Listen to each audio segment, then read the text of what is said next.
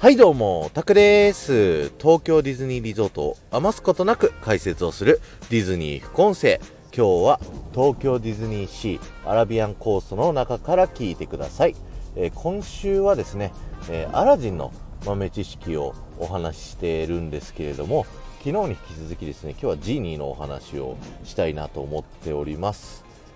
今日のテーマはジーニーの願いは3つではなく無限に叶えられたというテーマでお話していきたいと思います。皆さん子供の頃とかに考えたことありませんか？あのもしジーニーがねこういて魔法のランプを自分が手に入れて3つの願いを叶えるとしたらどんな願いを願うだろうっていうそういった妄想よくしたことあると思うんですけどしたことあるのかな？僕はめちゃくちゃしました。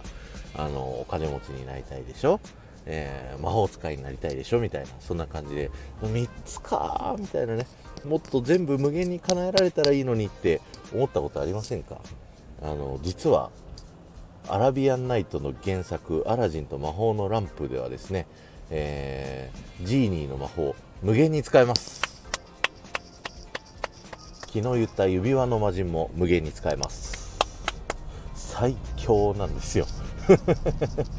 もうジーニーを手に入れた瞬間にもう無限に魔法で願いを叶えられる、えーめちゃくちゃ最強なんですよ。はい。というね元の原作はですねアラジンがめちゃくちゃ最強すぎる風になってしまうということでですねあのディズニーアニメではですね、えー緊張感を持たせるために3つだけしかないっていうところの制約をつけることによって物語により面白さをこう足すというね、えーそういったことが考えられましてジーニーの願いは3つまでという風になったというね、えーそういったお話でございます。いや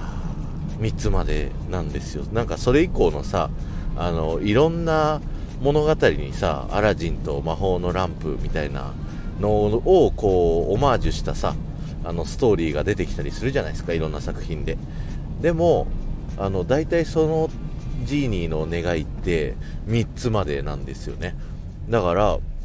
この願いは3つまでっていうのを考えたディズニーってそう考えると相当すごいんじゃないですかってなんか思いません？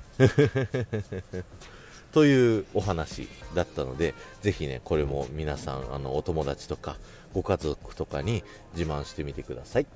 今日は終わりです。ありがとうございました。この放送が面白いと思った方は、ぜひいいね、残していってください。またぜひね、コメント欄に感想とか残していっていただけると嬉しいなと思います。皆さんの3つの願い、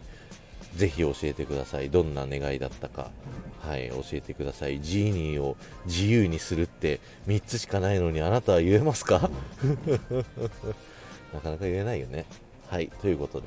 ありがとうございました。この後も夢が叶う場所、東京ディズニーリゾートで素敵な旅のひとときをお過ごしください。